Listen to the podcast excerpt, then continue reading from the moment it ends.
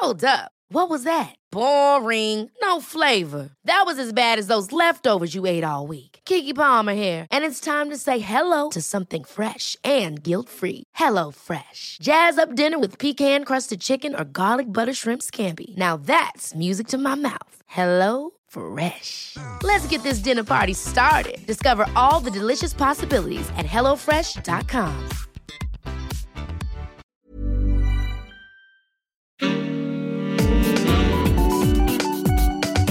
Queer as Berlin.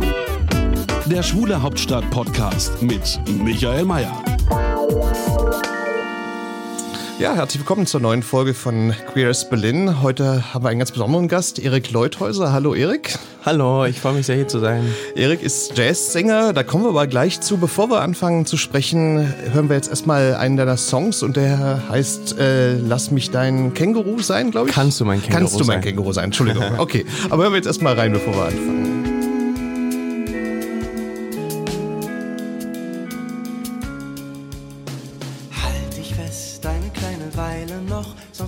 Zwei. Vielleicht halt dich doch noch fester an mir fest. Hörst du das? Ganz da hinten summt etwas, immer zu den gleichen Ton. So bist du in meinem Kopf.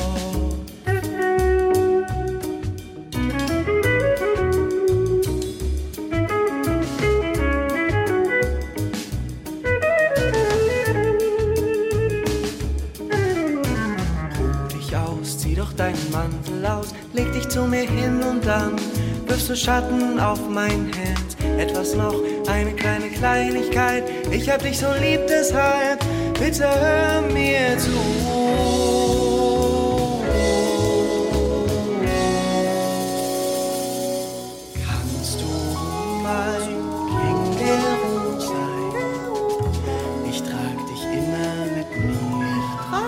Ja, soweit dieser Song. Kannst du mein Känguru sein von Erik Leuthäuser? Ähm, ich habe einige Interviews von dir gelesen, wo du immer so beschrieben wirst als eine Mischung aus Jazz, Elektro, Pop.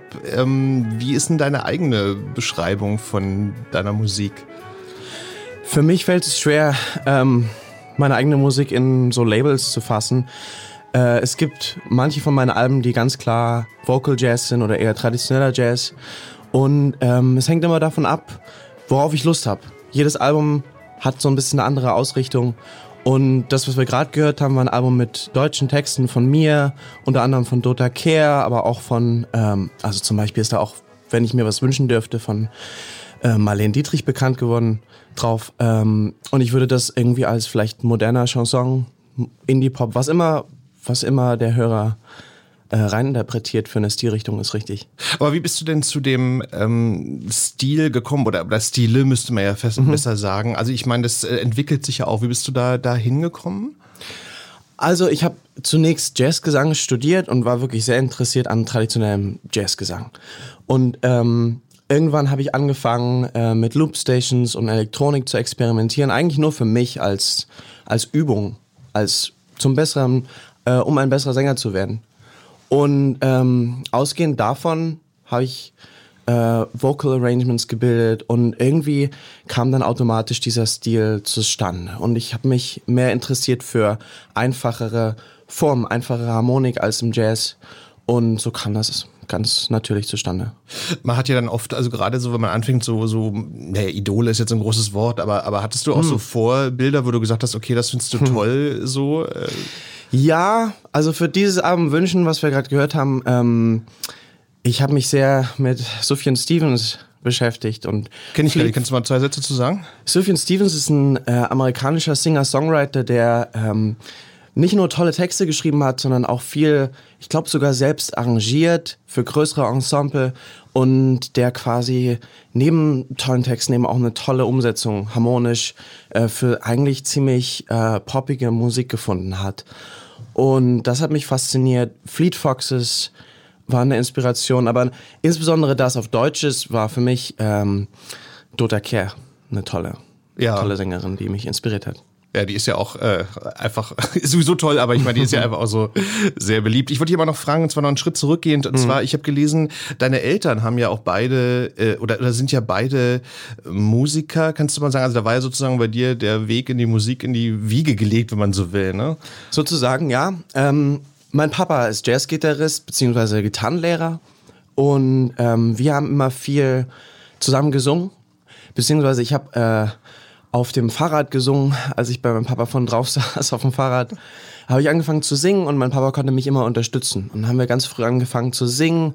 Zunächst viel, viel so Beatles-Sachen, als ich ganz klein war. Und dann irgendwann habe ich zu meinem Papa gesagt, ich will Jazzsänger werden.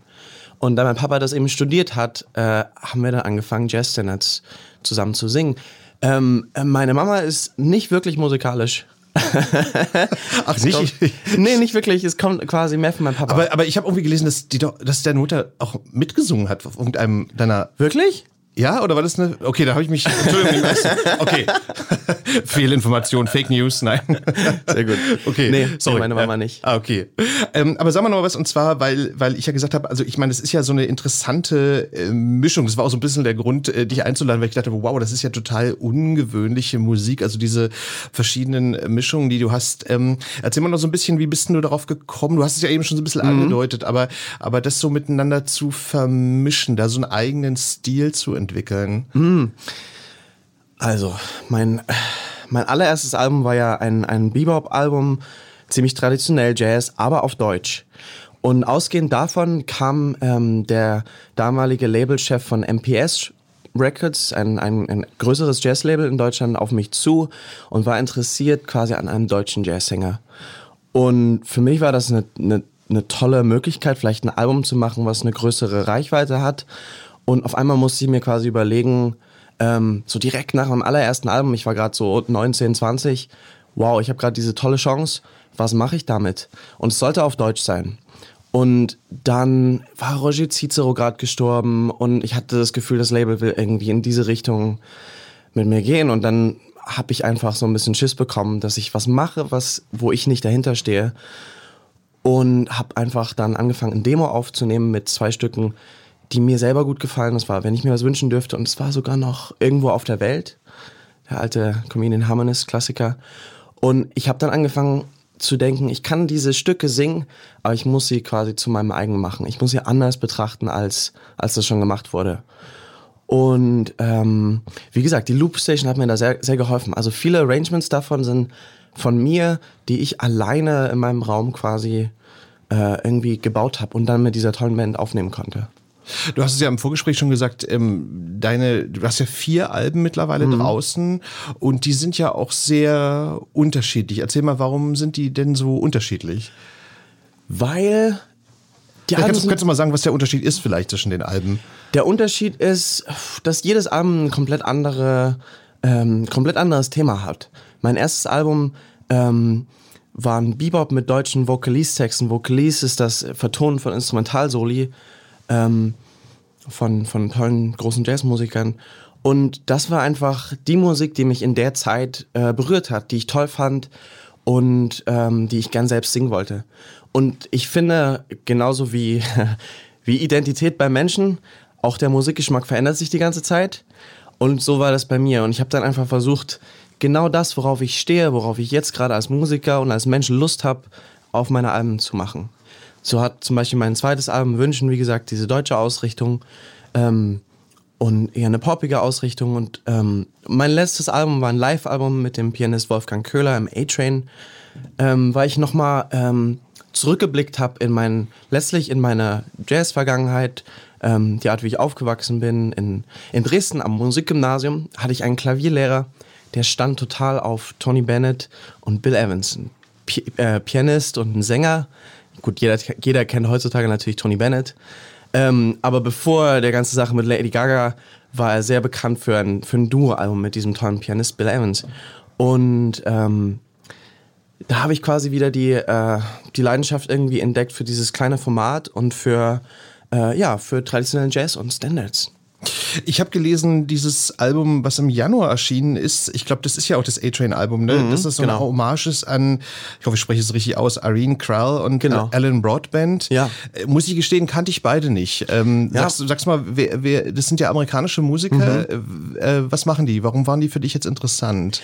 Irene Krall ist eine Sängerin, die ist in den 70er Jahren leider schon an Brustkrebs verstorben. Und die hat äh, zwei super berührende Duettalben gemacht mit dem Pianist Alan Broadband. Alan Broadband ist ein ähm, neuseeländischer Pianist. Ich glaube, heutzutage lebt er noch in, in New York. Und ähm, ja, es gab äh, natürlich in der Geschichte viele, viele Alben mit Gesang und Klavier, aber eben gerade, wie vorhin gesagt, Tony Bennett, Bill Evans und eben auch Irene Crawl und Alan Broadband waren was Besonderes für mich. Und dann habe ich überlegt, welche ähm, macht es Sinn, vielleicht diese, diese Stücke, die sie gespielt haben und dieses Duo-Format nochmal in den Fokus zu rücken. Niemand kennt es. Und ich hatte einfach, ich hatte einfach Lust drauf, ungeachtet davon, ob das jemand hört, ob das jemand interessiert, ob das kommerziellen Erfolg hat. Ich hatte einfach Lust, ein Live-Album zu machen. Ähm, und ja, ich habe ähm, natürlich in Vorbereitung auch so ein paar Interviews von dir gesehen, gelesen. Ähm, da hast du in einem Interview gesagt, dass du am liebsten, ich weiß nicht, ob ich das jetzt missverstanden habe, aber dass du am liebsten alleine bist auf der Bühne. Oder alleine singst, besser gesagt. Ähm, warum? Kannst du es mal erklären, warum ist das für dich jetzt dann äh, befriedigender, schöner, keine Ahnung, aber. Also, ähm, ich spiele viele Solokonzerte, unabhängig von meinen Alben. Ich habe noch kein Soloalbum gemacht. Ähm, aber ich spiele viel Solo mit Elektronik und ähm, äh, Loopstations. Und ähm, ja, ich glaube, das Interview, was, was du da gehört hast, war von, von dem Zeitpunkt, wo ich das angefangen habe oder ganz viel gemacht habe auch. Ähm, ich mag die Tatsache quasi, dass man ähm, mit dem Publikum kommuniziert, so direkt wie möglich. Wenn man andere Musiker auf der Bühne hat, dann ist viel Kommunikation zwischen den Musikern natürlich, man improvisiert oder man spielt, macht was zusammen. Und wenn man alleine auf der Bühne ist, dann... Ähm, ist ein direkterer Draht zum... Ja, voll. Man kann vielleicht Geschichten erzählen oder auch improvisierte Geschichten erzählen, die, die man quasi, quasi dem Publikum anpasst. Und es ist nie, nie dasselbe. Jedes Publikum ist anders, hängt davon ab, wie viele Leute es sind, wie der Ort ist. Und das fand ich immer super spannend. Ich habe jetzt vor, ähm, vor drei, vier Wochen äh, vor Corona eine Tour in Russland gespielt und wirklich jeden Tag 15 Tage woanders gespielt. Wow, und ist ganz, auch, auch interessant bestimmt, ne? Vor so einem ganz anderen Publikum, ne? So. Ganz unterschiedliche Orte. Einmal irgendwie so ein äh, ganz kleiner äh, so ein kleines russisches Dorf und ich habe da in so einem Literaturmuseum so ein zerfallenes Haus gespielt. Aber ich muss mal so blöd fragen, kennen die dich denn da? Also nein, nein.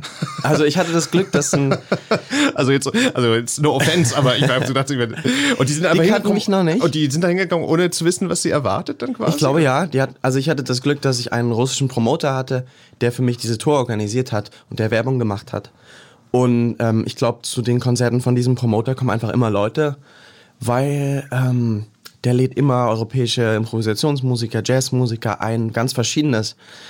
Und aus irgendeinem Grund funktioniert das. Und da saßen wirklich irgendwie 20, 30 sehr, sehr alte russische Menschen vor mir, die kein Deutsch, kein Englisch verstanden, aber die trotzdem sehr, sehr berührt waren von der Musik. Es hat mich selbst überrascht. Interessant, ja, wow, okay. Und hast du dann auch so deine verschiedenen Stile dann da so gespielt oder, oder nur eine Richtung? Ich habe viel ähm, in meinem Solo Konzert spiele ich tatsächlich viele Stücke auf Deutsch, ein paar neue Stücke, die noch auf keinem Album sind. Es ist ein bisschen ähnlich wie, wie das Album Wünschen tatsächlich. Ein, zwei Jazz-Standards sind auch dabei. Ähm, es ist ein kleiner Mix, vielleicht mit Fokus auf, auf mein deutsches Programm, ja. Ähm, ist denn es eigentlich so, weil wir über die verschiedenen Ziele gesprochen haben, dass wenn du was Neues entwickelst, dass das dann für dich so ein bisschen ist wie, wie die Fahrt aufs offene Meer, dass du dann gar nicht weißt, was am Ende bei rauskommt? Oder bist du das schon sehr strukturiert dann im Entwickeln? Ähm, ich würde sagen, ich bin sehr perfektionistisch mit, mit all dem, was ich mache. Und ähm, ja, ich würde sagen, es ist schon ziemlich strukturiert. Also ich, ich also mein, du, du, weißt, was du am Ende haben willst, sozusagen so. Ich habe das Gefühl, ich bin relativ old-fashioned. Ich äh, liebe einfach die, ähm, die Möglichkeit, eine CD aufzunehmen und wirklich eine physische CD zu haben, ins Studio zu gehen oder live was aufzunehmen. Für mich ist wirklich die, die Idee, eine CD am Ende als Produkt zu haben, irgendwie das Erfüllendste als Künstler.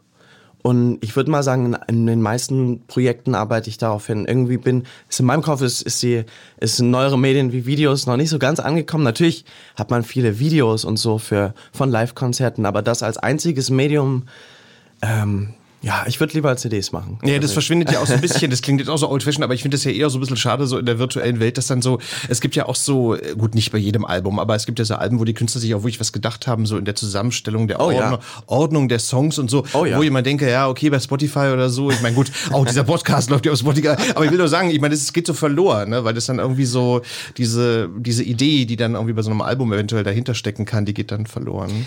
Ich glaube, sie geht nur für die Leute verloren, die, ähm, die einfach nur die Playlists hören auf Spotify. Das meine so. ich halt, ja, genau. Wer, ja. wer die Künstler äh, unterstützen will, kauft, kauft deren Album. Oder ich meine, auch auf Spotify kann man ein Album komplett durchhören. Also ich würde mal sagen, für jeder, der, der will, der kann, der kann diese, diese Gedankengänge der Künstler, die, die wirklich die, die Songs äh, strukturieren, was passt nach dem nächsten Trotzdem, Stück. trotzdem nachvollziehen. Trotzdem nachvollziehen. Ja, ja, ja. Ähm, ich würde dich gerne noch was anderes fragen. Und zwar, ich habe auch, ich weiß nicht, ob das stimmt, aber Mhm. gel äh, gelesen, dass du äh, lieber auf Deutsch singst als auf Englisch. Stimmt es? Ich singe viel auf Deutsch. Ähm, ich mag es sehr gerne, ähm, weil ich finde, man kann viele Sachen ausdrücken, die man auf Englisch schwerer ausdrücken kann. Äh, du hast mal in einem Interview gesagt, das Wort Weltschmerz. Das wird Weltschmerz, ja. Dafür gibt es keine Übersetzung. Oder auch Sehnsucht. Ich meine, Longing auf Englisch ist irgendwie so ein bisschen schwächer als Sehnsucht als Wort, finde ich. Ähm, Na, es gibt ja auch viele deutsche Worte, die dann so Einklang finden in die englische Sprache. Mhm. So wie, wie, wie, wie, wie, warte mal, na, Weltschmerz weiß ich jetzt gar nicht, aber so, so Angst oder Doppelgänger oder so. Es gibt ja Mhm. so Worte, die dann so in die englische Sprache ein, äh, Einklang finden. Ja, ich muss sagen, auch das verändert sich bei mir ständig. Die, ähm, die Lust, Englisch zu singen oder Deutsch zu singen. Ähm, Im Studium hatte ich eine, eine, ähm, eine amerikanische Jazzsängerin als Lehrerin, die äh, natürlich tolles, tolles Englisch sprach. Und da habe ich natürlich auch viel ähm, über die englische Sprache gelernt, Aussprache, alles Mögliche. Und für mich ist es jetzt eigentlich fast gleich. Ich mache beides, ich mag beides sehr gern, Deutsch und Englisch. Okay. Und bei vielen, vielen von meinen Konzerten, gerade Solokonzerte, mische ich das auch. Abhängig vom Publikum. Viele von meinen Stücken haben englische Übersetzungen und manchmal kann man das ganz gut mischen. Nee, es ist ja vor allem, wenn man noch mit anderen Musikern, äh, also die von woanders herkommen, dann ist ja Englisch wahrscheinlich sowieso dann so die Sprache der Wahl, ne? Weil man dann sich besser verständigen kann. Absolut. Gerade Berlin ist ja international mit vielen Musikerkollegen, spreche ich Englisch. Auch zu Hause, mein Freund äh, kommt aus Griechenland und wir haben, gut, jetzt sprechen wir viel mehr Deutsch, aber am Anfang haben wir viel Englisch gesprochen. Okay. Ich würde mal wirklich sagen, zwei, die beiden Sprachen sind mir, liegen mir gleich am Herzen, jetzt zur Zeit, in diesem Moment. Vielleicht lernst du ja noch Griechisch. oh ja, ich bin dabei. Ich bin dabei. Ich würde gerne noch was fragen, und zwar, ähm, als ich deine Musik zum ersten Mal gehört habe, habe ich so gedacht, so, wow, ähm, das ist, also zumindest jetzt bei den deutschen Texten, das ist ja so sehr innerlich, finde ich. Es ist auch melancholisch, glaube ich, kann man schon äh, sagen. Ähm, ist das denn so ein Gefühl, was deiner Persönlichkeit auch so entgegenkommt? Also ist das so, ähm, da kannst du viel mit, mit anfangen? Also, weil ich fand es dann sehr, also ich meine, du bist ja noch sehr jung, also ich meine, so sehr, sehr innerliche Musik, das fand ich irgendwie interessant. Äh, ist das so ein, so ein Lebensgefühl, was du auch hast? Ja, ich würde schon sagen. Also insbesondere ähm, in dem Moment, als ich nach Berlin gekommen bin und einfach gemerkt habe, wow, hier gibt es so viele Musiker, hier gibt es so viele Menschen, hier ist so viel los, ähm, ist natürlich die Gefahr darin, irgendwie verloren zu gehen. Und ähm, ich habe das Gefühl, das hat für mich einfach so eine Reise ins Innere ausgelöst, dass ich einfach geschaut habe, wow, ich bin jetzt ein junger Mensch hier in Berlin, ich habe tolle Möglichkeiten und Privilegien, hier Musik zu studieren und zu leben. Ähm, wer bin ich eigentlich und wer will ich sein?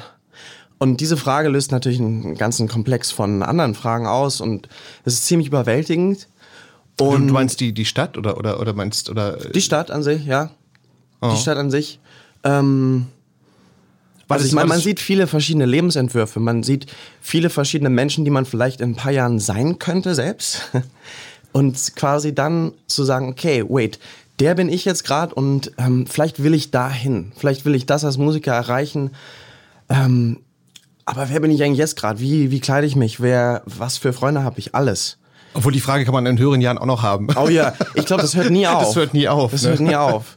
Aber war das für dich eigentlich dann auch so, als du nach Berlin gekommen bist, dann so, also so Explosion, also so, dass, dass du dann ja auch so deine, deine schwule Identität da so äh, entwickelt hast oder, oder, oder dass es so ein, so ein, so ein, so ein Katalysator war? Oh, absolut. Also, als ich nach Berlin gekommen bin, war das erste, was ich gemacht habe, war irgendwie zum Mutschmanns gehen. Äh, es war gerade Folsom. Das war, Okay. bin gerade eingezogen, erste, erste Nacht. Ähm, genau. Ähm, Das bedeutet, ich habe irgendwie viele, äh, viele Menschen kennengelernt, die, äh, denen es vielleicht auch nicht so gut geht, was vielleicht auch, äh, also viele Menschen, die Drogen nehmen und ähm, die ganz unterschiedlich mit dem, was sie haben, so umgehen. Und äh, wie gesagt, das war sehr, sehr überwältigend. Und ähm, natürlich auch in Berlin seine eigene schwule Identität äh, ähm, zu begreifen irgendwie und Das ist und ja irgendwie auszuleben. auch herausfordernd auch manchmal, ne? So, äh, Absolut. Zu, ähm, zumal ich hatte immer das Gefühl, äh, es gibt auf einmal so einen Bruch, der mir vorher nicht so bewusst war zwischen meiner schwulen Identität und meinem Musikersein, weil die Jazzszene, in der ich mich bewege, ist ziemlich heteronormativ. Da, wir, da komme ich gleich nochmal drauf, äh, äh, auf, die, auf, die, auf den Punkt. Äh, ich wollte dich vorher noch was fragen, und zwar, ich finde es immer interessant, äh, gerade so in den Mainstream-Medien, wo du Interviews gegeben hast, da wird das ja auch immer so betont, also, dass du äh, dann auch manchmal in Frauenkleidern rumrennst irgendwie, oder dann, dann so, so sehr irgendwie auch bunt und dann gibt's dann halt auch so, ein, so Texte oder, oder so Sätze, wo dann drin steht, dass du auf den Social-Media-Plattformen dann irgendwie in Harness oder im, oder im Jockstrap auftauchst. Äh, Habe ich noch nicht gesehen, okay. Aber ähm, ich habe mich dann gefragt, ähm, ist das auch Teil dessen, worüber wir jetzt gerade gesprochen haben, so dieses Spiel Oh ja. mit so einer schwulen Identität, also da, dass man so Gendergrenzen dann einfach überschreitet?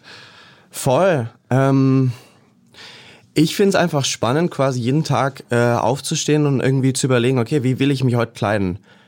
Wer, äh, wer will ich heute sein? Ich habe dann vieles ausprobiert. Ich habe irgendwie äh, komplette, ein komplettes Lederfetisch-Outfit. Und dann habe ich einfach ausprobiert, okay, was, was gibt's noch? Äh, ich habe viel im Theater äh, Musik gemacht. Und ähm, das war eine tolle Sache, im, im Kleiderfundus vom Nationaltheater in Mannheim einfach mal rumzuspielen, die Zeit haben, Oh ja, Sachen auszuprobieren. vorstellen, Und ich würde sagen, das hat ganz, ganz maßgeblich dazu beigetragen, ein bisschen experimentierfreudiger zu sein. Und jetzt, ich muss sagen, ich als Musiker natürlich, man macht viel Organisation und viel oft bin ich ähm, natürlich in, in den Zeiten, wo Corona nicht so vorherrscht, im äh, Café, arbeite an meinem Laptop. Und allein schon da einfach hinzugehen, jeden Tag vielleicht was komplett anderes zu tragen, das macht mir irgendwie voll viel Spaß. Und ich habe das Gefühl, ähm, das bin ich. Ich verkleide mich nicht, sondern ich habe einfach äh, Lust, unterschiedliche Sachen auszuprobieren und auch natürlich zu spüren, wie, ähm, wie stark ist meine eigene internalized Homophobia, wenn ich an bestimmte Orte gehe. Das ist ziemlich spannend.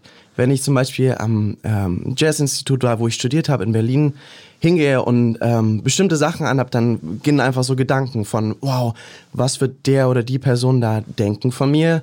Macht das vielleicht einen Unterschied in unserer Beziehung aus? Und das dann quasi kurz wahrzunehmen und dann vielleicht zu sagen, wow, I don't care.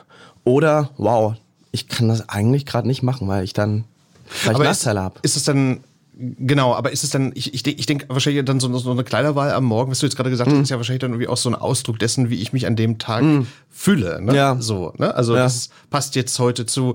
Aber, aber was du gesagt hast, ist ja interessant. äh, Das, das, das geht mir, also ich meine, ich renne und viel konservativer rum als du, aber, aber ich finde es ja interessant, weil, weil ich das manchmal, äh, selbst wenn du konservativer rumrennst, ja auch manchmal äh, so denke, okay, also was ziehst du wann an, zu welcher Mhm. Gelegenheit? Ne? Das ist ja ein ganz interessanter Punkt, dass man denkt, okay, das könnte jetzt vielleicht anecken oder so. Wo ich ja da Berlin eigentlich toll finde, weil Ja. das in Berlin ja viel, also doch dann viel weniger, glaube ich, ist als jetzt in München oder Auf so. jeden Fall.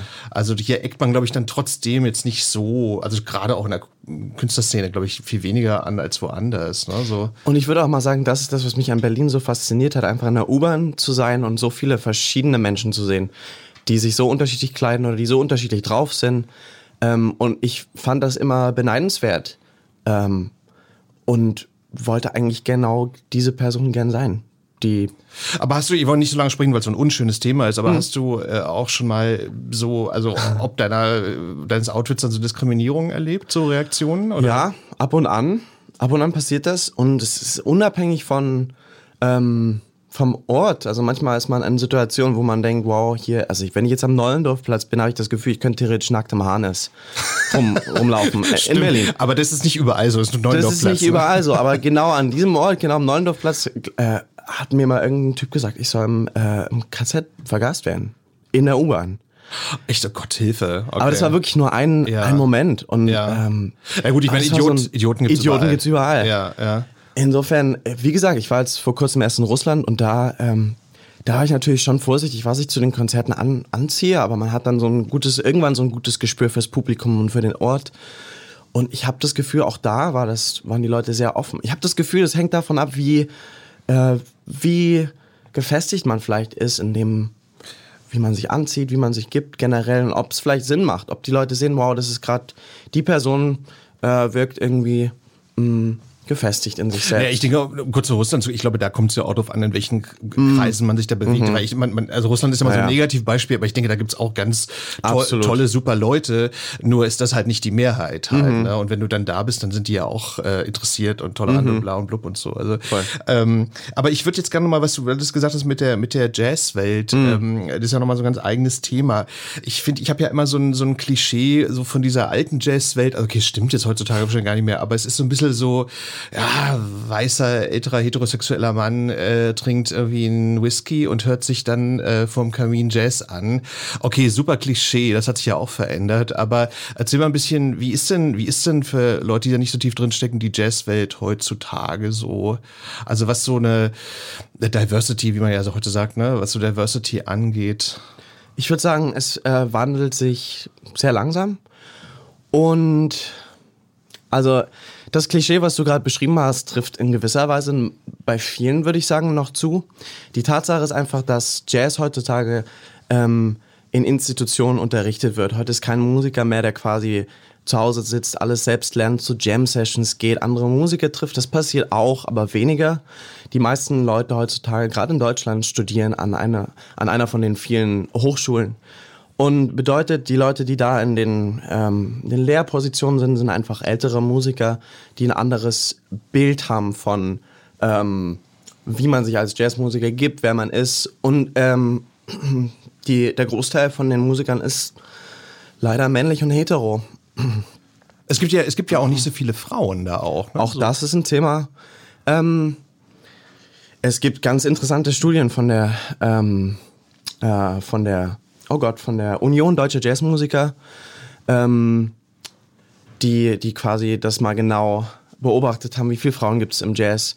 Es gibt halt viele, viele Jazzsängerinnen, wenig Jazzsänger, ja. Und ähm, bei den Instrumentalist, äh, Instrumentalisten ist es halt einfach so, dass es da viel, viel Männer gibt, wenig Frauen. Aber erzähl mal, ist denn das jetzt für dich dann auch ein Problem gewesen, da sich da so zurechtzufinden, weil, weil, also alles, was wir besprochen haben, ne? Also, weil du ja auch mit deinen Outfits und so weiter und so fort, ne? Also ist, war das dann am Anfang ein Problem für dich?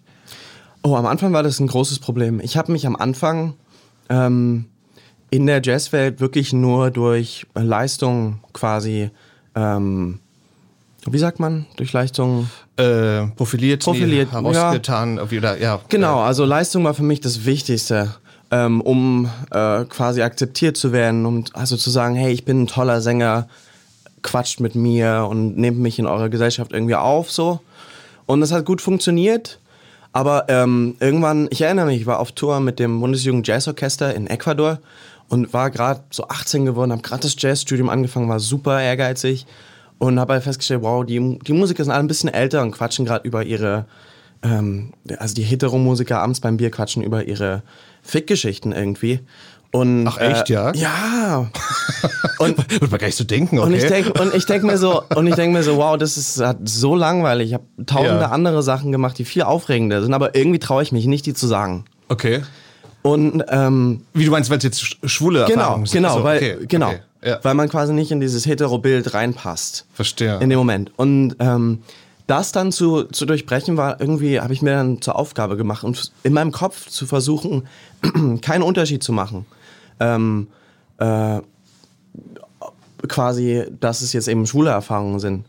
Und ähm, ich habe das Gefühl, generell habe ich viele, viele positive Erfahrungen gemacht und viele, viele Menschen äh, schätzen mich quasi sehr für meine Offenheit. Ich habe wenig, wenig Abweisungen ähm, oder ich würde mal sagen, fast nie direkte Abweisungen in your face. Aber ich glaube, die Jazzwelt, äh, die, da gibt's auch viel, viel Gossip. Man hängt wirklich mit der Gruppe von Musikern ab, mit denen man spielt oder mit den Studenten, mit denen man irgendwie was gemeinsam hat, musikalisch.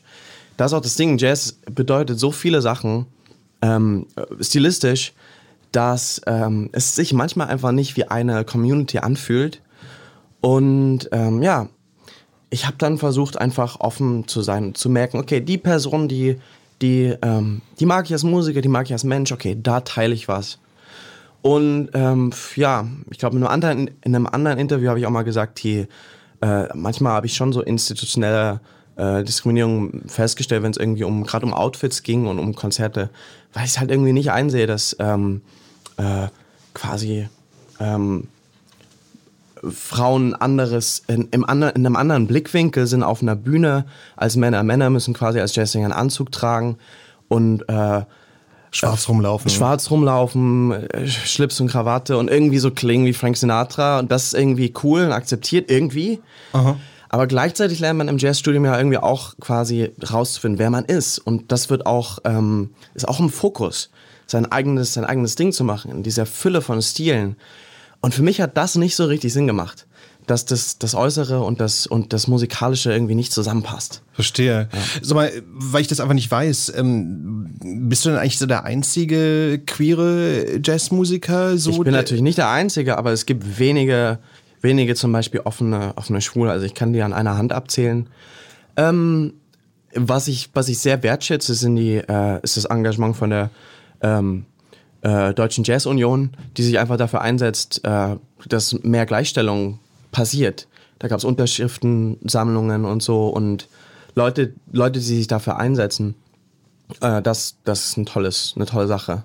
Nee, es ist ja so ein bisschen so wie, wie, wie im Fußball, wo man dann denkt, da Mhm. irgendwann muss ja auch mal da was passieren. Ne? Also ich meine, da muss ja irgendwie auch da mal äh, so The Wind of Change mal ankommen. Ne? So denkt Ja. man so. Aber es passiert was. Okay. Das, das muss ich wirklich betonen, es passiert was und ja, es wird besser.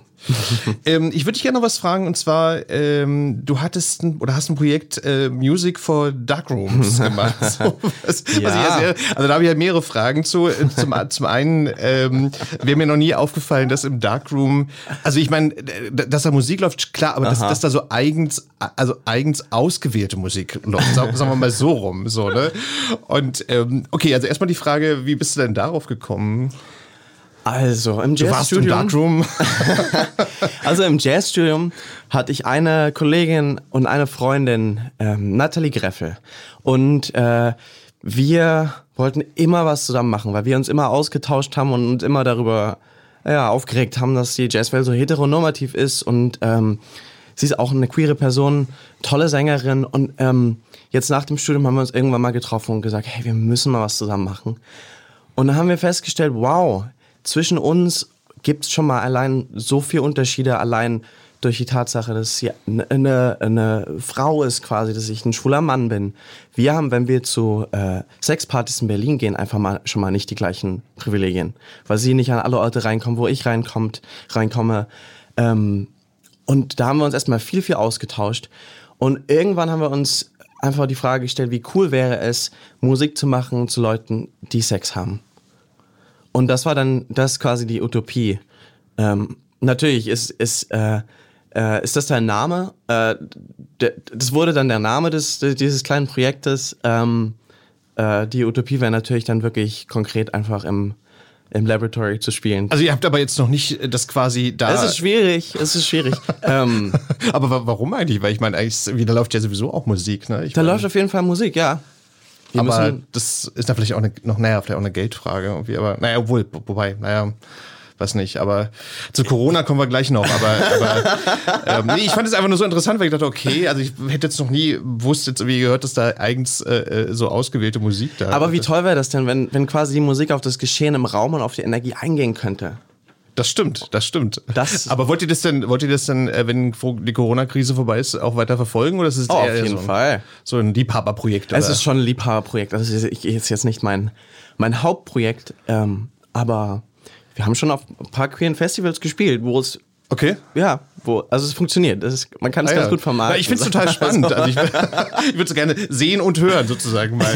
ähm, ich würde gerne was anderes fragen. Und zwar, ich finde es immer so lustig. Ich gucke ja ganz gerne mal auf Wikipedia, auch wenn Wikipedia ja vieles, da stimmt ja vieles nicht. Ich finde aber manchmal immer das ganz lustig, was da so über die Leute steht. Und da steht bei dir unter anderem der schöne Satz, äh, dass Erik Leuthäuser äh, also musikalisch durch die schwule Subkultur beeinflusst ist. Das fand ich dann irgendwie auch einen sehr schönen Satz. dachte, okay, was meint das denn? Ich weiß nicht, ob sich das auf dieses Projekt jetzt bezog oder, oder Das was? bezieht sich generell auf das, was ich vorhin äh, gesagt habe. Natürlich, ähm, also einfach die Tatsache, die Tatsache, dass, dass ich durch die Schule Kultur hier in Berlin oder die, sagen wir mal, die queere Kultur hier in Berlin ähm, einfach viel, viel mehr Menschen und viel, viel unterschiedliche Menschen kennengelernt habe als in meinem Jazzumfeld. Der, wie gesagt, das sind alles hauptsächlich junge Hetero-Typen, Aber die, zeigt immer so, die da aus- studieren. aus Freital bei- Ursprünglich auch noch aus Freital, Ja. was auch nicht unbedingt das offenste äh, Bei Städtchen ist. Bei Dresden ist genau. es. Ja, ja. Ähm, insofern hat mir das einfach so ein bisschen die, die Welt geöffnet, einfach verschiedene, verschiedene Menschen gezeigt und irgendwie ähm, ja, mein Horizont erweitert. Insofern würde ich schon sagen, dass es, dass es zutrifft, ja. Ähm, was du vorhin erwähnt hast mit deiner Tour durch Russland, ich glaube, du bist ja auch noch in andere Länder auch noch gefahren. Äh, Ich glaube, es waren auch sehr, sehr exotische Länder. Ich fand das dann unglaublich äh, spannend, weil ich gedacht habe, wow, erzähl mal ein bisschen, was hast denn du dafür, du hast es ja vorhin schon ein bisschen angedeutet in, in Russland, aber was hast du da für Er- Erfahrungen gemacht? Also wo warst du noch? In, der- in der Mongolei, glaube ich auch, kann es sein? Nee, Mongolei nicht, nee. Also es ist quasi so bis, ähm, äh, also vor drei Wochen ungefähr war ich eben auf 14-tägiger Tour in Russland. Da habe ich noch ein Konzert gespielt in der Ukraine und theoretisch wäre jetzt ähm, eine Tour geplant gewesen in, also es wäre losgegangen in Nepal, in Kathmandu, dann Thailand, Philippinen, Südkorea, Ach so. Mongolei, Hongkong, Japan, Verstehe, Corona, okay, ja. Ja. Ja. die Okay, jetzt ja. nicht stattfinden kann. Ah. Ich hatte eben noch das Glück, Russland machen zu können. Ähm, äh, die Frage war, was ich äh, da erlebt habe. Ja, nee, ich, ich dachte jetzt irgendwie, dass du, aber ich wusste jetzt nicht, dass die Tour jetzt äh, äh, sozusagen schon jetzt Oh ja. gecancelt war oder Leider. so. Nee, weil ich nur gedacht habe, das ist ja, das ist ja spannend, dass man dann mit anderen Kulturen dann äh, vor anderen, so, die, wo Leuten spielt, die eine andere Kultur jetzt haben oder so, ne? Aber, aber das kannst du ja dann noch, noch, äh, Mhm. Das holen wir nach. Noch nachholen. ja. So. ähm, aber jetzt, wo wir schon bei dem unangenehmen Thema sind, Mhm. ähm, Corona trifft ja, wissen wir ja alle besonders die Kultur, die Künstler ja auch noch mal stärker, oder ist das stärker, aber oft sind es ja Menschen, die dann auch nicht so, es nicht so dicke haben. Wie, wie trifft dich denn das jetzt gerade so? Also gut, du hast es ja erwähnt, die Tour, die verschoben wurde, aber wie ist es bei dir? Für mich war das ein bisschen tragisch, weil diese Tour zu organisieren, ich habe das alles selbst organisiert. Ähm, es waren wirklich viele Länder, viele, viele. Ich habe fast, hätte fast jeden Tag, jeden zweiten Tag gespielt. Ähm, alles selbst organisiert, Flugtickets selbst gebucht und so. Wow, okay. Ähm, das war schon tragisch, irgendwie, weil so viel Energie da reingesteckt wurde, quasi im, in der Organisation.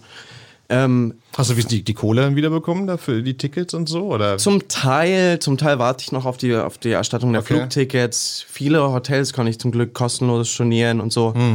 Ähm, äh, für mich war irgendwie der Effekt von Corona eigentlich so mehr mental. Weil für mich, ähm, ich habe das Gefühl, ich brauche irgendwie Musik und gerade das Live-Spielen, um irgendwie, ähm, ja, nicht depressiv zu werden tatsächlich. Können wir vorstellen, ja klar. Mhm. Also ich bin wirklich so in, in so ein Loch gefallen und ähm, ja, für mich, für mich ist auch schwierig quasi. Auf einmal hat man ähm, hat so lange darauf hingearbeitet, es fällt auf einmal diese Riesentour weg.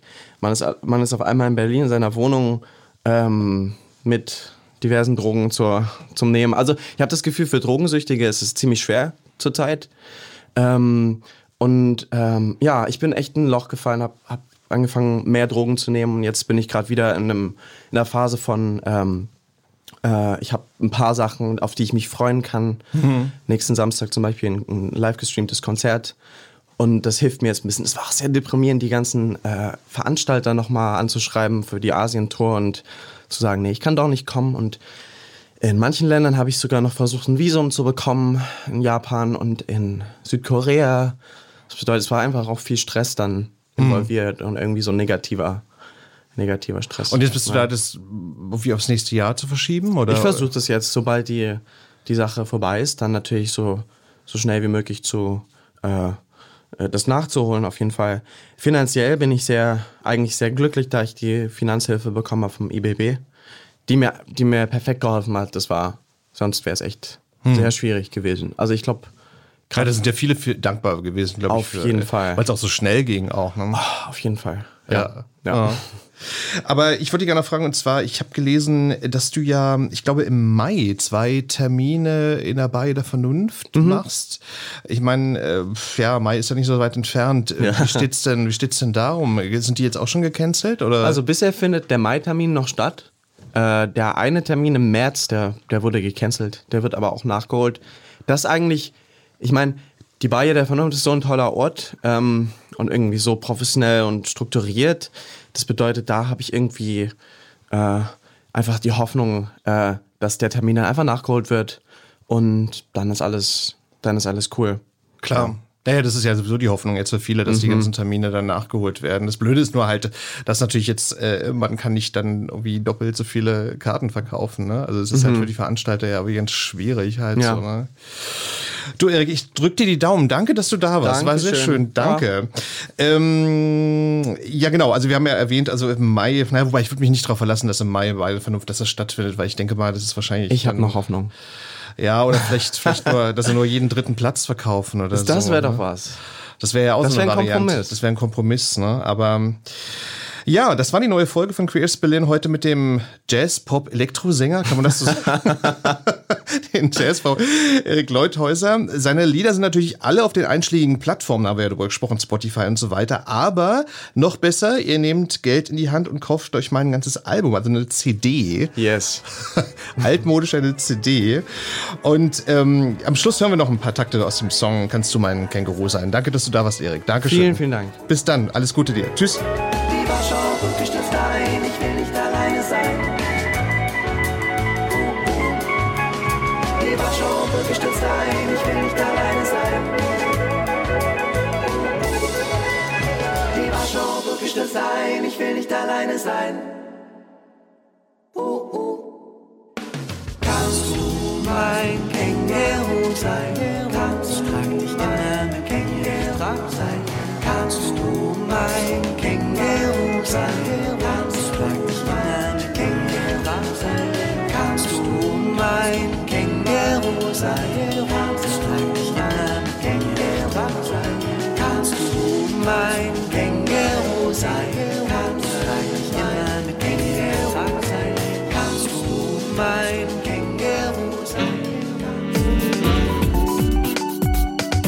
Queer as Berlin. Der Schwule Hauptstadt Podcast mit Michael Mayer.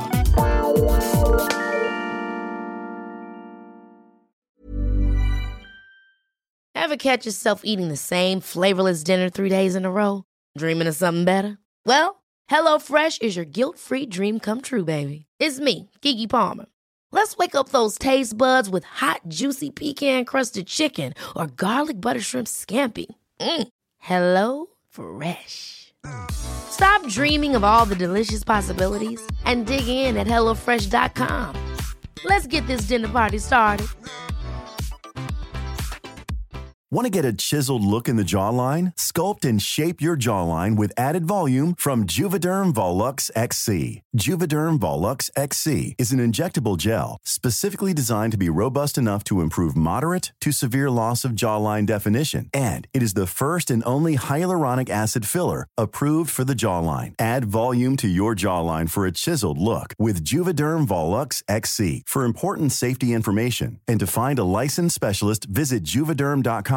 That's J U V E D E R M.com. Not for people with severe allergic reactions, allergies to lidocaine, or the proteins used in Juvederm. Common side effects include injection site redness, swelling, pain, tenderness, firmness, lumps, bumps, bruising, discoloration, or itching. There's a risk of unintentional injection into a blood vessel, which can cause vision abnormalities, blindness, stroke, temporary scabs, or scarring. Talk to a licensed specialist to find out if it's right for you. Visit juvederm.com. That's J U V E D E R M.com.